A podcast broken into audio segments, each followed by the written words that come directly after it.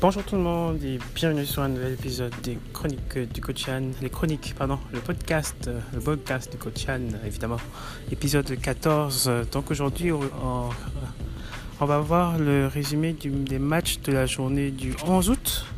Euh, on va parler de Damien Miller qui est en mission playoff. On va parler aussi du système de seeding pour la 8 place parce qu'il semble qu'il y a beaucoup de gens qui ne comprennent pas comment ça fonctionne. Et puis on va voir ce qu'il y a comme match et ce qui reste à jouer encore vu que la saison finit le 14. On est le 12, ça finit dans deux jours en fait la saison. Donc c'est parti. Donc pour le résumé des matchs d'hier, euh, personnellement j'ai pas vraiment regardé beaucoup parce qu'il n'y avait pas de match important. Le seul match important que j'ai vu c'était Portland-Dallas parce que Dallas essaie d'éviter euh, Dallas d'éviter euh, de jouer contre les Lakers en deuxième tour, premier tour. Donc ils essaient de monter parce que là ils sont septième actuellement c'est de monter au moins pour, pour éviter, pour éviter euh, les Clippers. Et euh, Portland essaie de faire les playoffs. Donc c'était le match à regarder hier, mais on va parler de ça plus tard. Donc en premier match, il y a eu premier match, il y a eu Brooklyn contre Orlando. Brooklyn a gagné assez facilement 108 à 96. Mais encore une fois, comme je disais, c'est déjà la fin de la saison, donc les matchs n'ont vraiment plus d'importance. On sait déjà qui est qualifié à l'Est. Donc ces matchs, ce genre de matchs comme ça, ça vaut même pas la peine de regarder. C'est juste des matchs pour le banc. Préparer le banc à jouer les playoffs généralement. Ensuite, il y a Phoenix contre Philadelphie, qui était un match important, dans un sens, dans le sens où Phoenix a besoin de rester gagnant pour rester dans la course à la 8 place. Ce qu'ils ont fait, ils ont gagné encore grâce à Devin Booker qui a encore fait un grand match. Il, euh, il rappelle de plus en plus Kobe, c'est fou. Comme il est, il est très constant maintenant depuis qu'il est dans la bulle. Je pense s'il y avait des, des awards MVP, il devait être l'MVP de la, bulle actuellement avec, avec ce qu'il fournit comme effort maintenant. Co-MVP, ce serait TJ Warren, mais encore, on peut regarder ça. Ensuite, il y a Boston contre Memphis. Ça, c'était un autre match à regarder pour, qui était en compte pour la huitième place. Et c'est là que tout s'est joué parce que Memphis a perdu, justement. 122 à 107. Et en perdant, ils ont donné la place à, Portland qui a gagné son match justement après contre Dallas. Un match, c'est le match dont je voulais parler, c'était le match le plus serré de, la journée d'hier. Le, meilleur match. S'il y a un match que vous devez regarder, c'est ce match-là. Portland. Portland-Dallas, parce que ça avait des allures de playoff. Dallas essaie d'éviter les Clippers, ils essaient de monter un peu plus dans le, dans le rating pour éviter les Clippers au premier tour. Et du coup, euh, ils n'ont pas pu. Ils ont perdu avec un grand là qui a mis 61 points. 61 points. Il était en mission. Il était complètement en mission, ce gars-là, hier. C'était, c'était, c'est, fou de voir quand, quand quelqu'un ne veut pas perdre ce que ça peut faire. C'est vraiment fou. Ça fait longtemps que j'ai vu un, match comme ça où tu vois un joueur qui ne veut pas perdre absolument. Et hier, il a montré qu'il faisait partie des grands joueurs. Il y a très peu de joueurs qui peuvent, qui arrivent à transcender à des moments comme ça. Surtout qu'ils étaient menés de beaucoup. Ils étaient menés par 15 points, je pense, au troisième carton. Ils sont revenus par la force de Lillard. Il a, eu, beaucoup de lancers francs, beaucoup de shoots, beaucoup de bonnes passes aussi à la fin. Euh, euh, Norkic est, une, est une grosse Je ne comprends pas ce qui se passe avec Terry Stott entre Norkic et euh, Hassan Whiteside. Moi, j'aurais préféré Hassan Whiteside. Mais Norkic est, Norkic est bon, mais il est très lent en défensive très lent défensif. Ouais, c'est des meilleurs défenseurs et il te donne du rebond offensif en plus. Mais overall, c'est vrai que Nokic est meilleur offensivement, mais c'est juste qu'il est lent. C'est vraiment juste qu'il est lent. Mais toujours est-il que CJ McCollum a fait un très très très mauvais match. C'est pour ça que c'était un match serré. Parce que s'il avait, s'il avait bien joué, ça n'aurait pas été aussi serré. Parce que tout le, tout le reste des stars, comme euh, Prozingis a fait un grand match. Euh, Luka Doncic, comme d'habitude, a fait un grand match. C'était vraiment un, match aux allures de playoff quasiment. L'un se battait pour éviter les Clippers, l'un l'autre se battait pour, monter à la, troisième, à la huitième place. Et oui, Damien Miller était en mission 61 points, c'était beau à voir.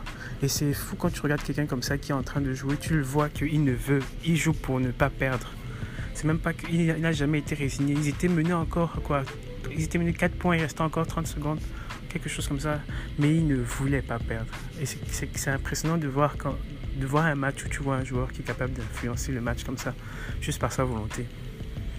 Euh, là maintenant, euh, après il y a eu euh, New Orleans, Sacramento, donc les perdants là. New Orleans contre Sacramento. Sacramento a gagné 112 à 106, mais ça compte, plus, ça compte pour du beurre parce qu'ils sont éliminés des playoffs de toute façon.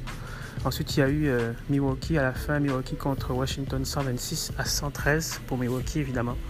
Mais on sait déjà que Washington est éliminé Milwaukee fait les playoffs, donc c'était pas si important que ça. La deuxième partie pour ça je voulais parler du système du seeding parce que j'ai remarqué qu'il y a beaucoup de gens qui ne comprennent pas comment ça marche encore le système de seeding euh, actuellement.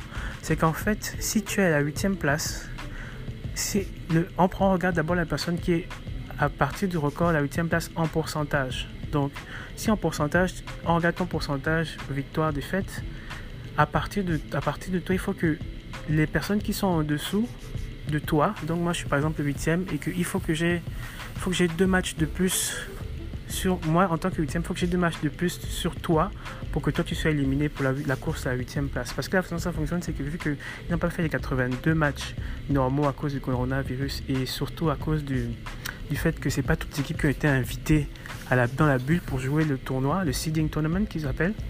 Ça fait que la NBA a pensé à si jamais il y a des équipes qui sont trop collées, vu qu'à l'ouest c'est toujours comme ça, c'est toujours à la fin qu'à l'ouest c'est toujours un, petit moment où il faut se battre pour se détacher là. Puisqu'ils n'ont pas fait les 82 matchs, ils vont aller avec un système de seeding. Donc il faut que la personne qui est en 8 place dicte le tout. Donc si moi je suis 8 et que je te dépasse de deux matchs, tu automatiquement éliminé.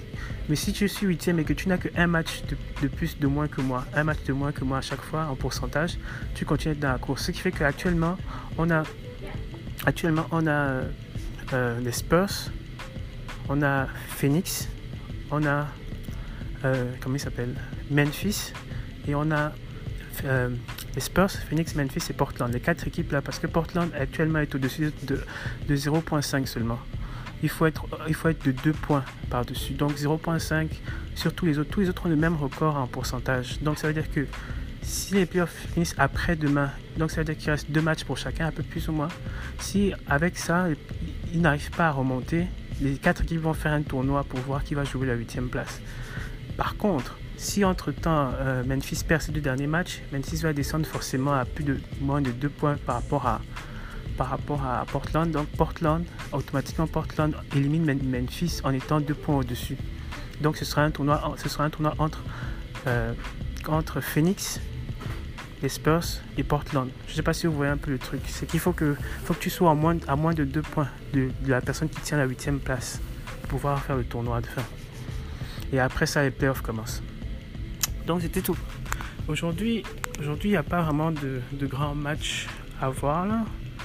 Euh, c'est des matchs déjà plus ou moins pliés.